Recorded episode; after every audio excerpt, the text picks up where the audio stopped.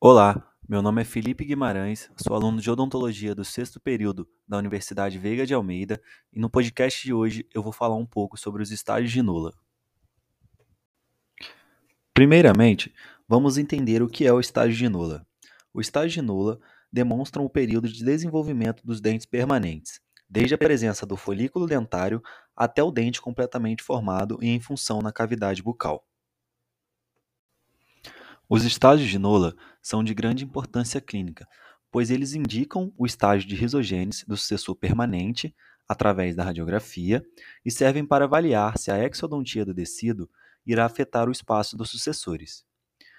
Se o permanente estiver no estágio 8 de Nola, como nós iremos ver logo à frente, por exemplo, a exodontia não irá prejudicar o espaço da arcada e sem problemas com a erupção. Porém, se a exodontia do tecido for feita antes do estágio 6, a falta dele irá prejudicar a arcada e é indicado nesses casos o uso de manter-dor de espaço ou, dependendo do diagnóstico clínico, manter o dente até o sucessor estar preparado no estágio 8. Agora que falamos um pouco sobre o que é o estágio de Nula e qual é a sua importância clínica, nós iremos entrar agora nos 10 estágios segundo Nula.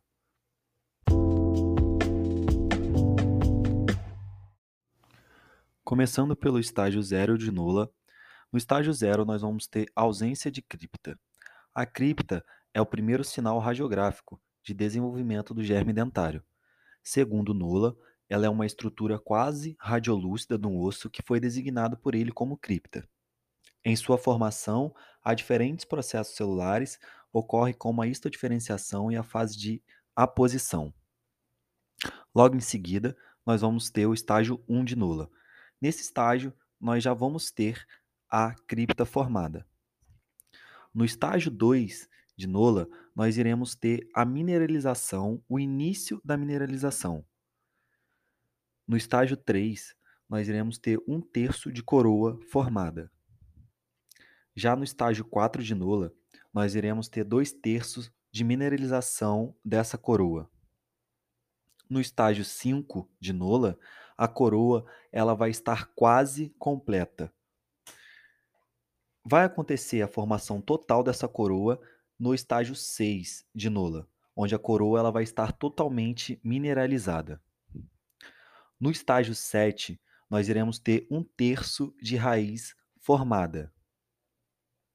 No estágio 8, nós iremos ter a presença de dois terços de raiz formada.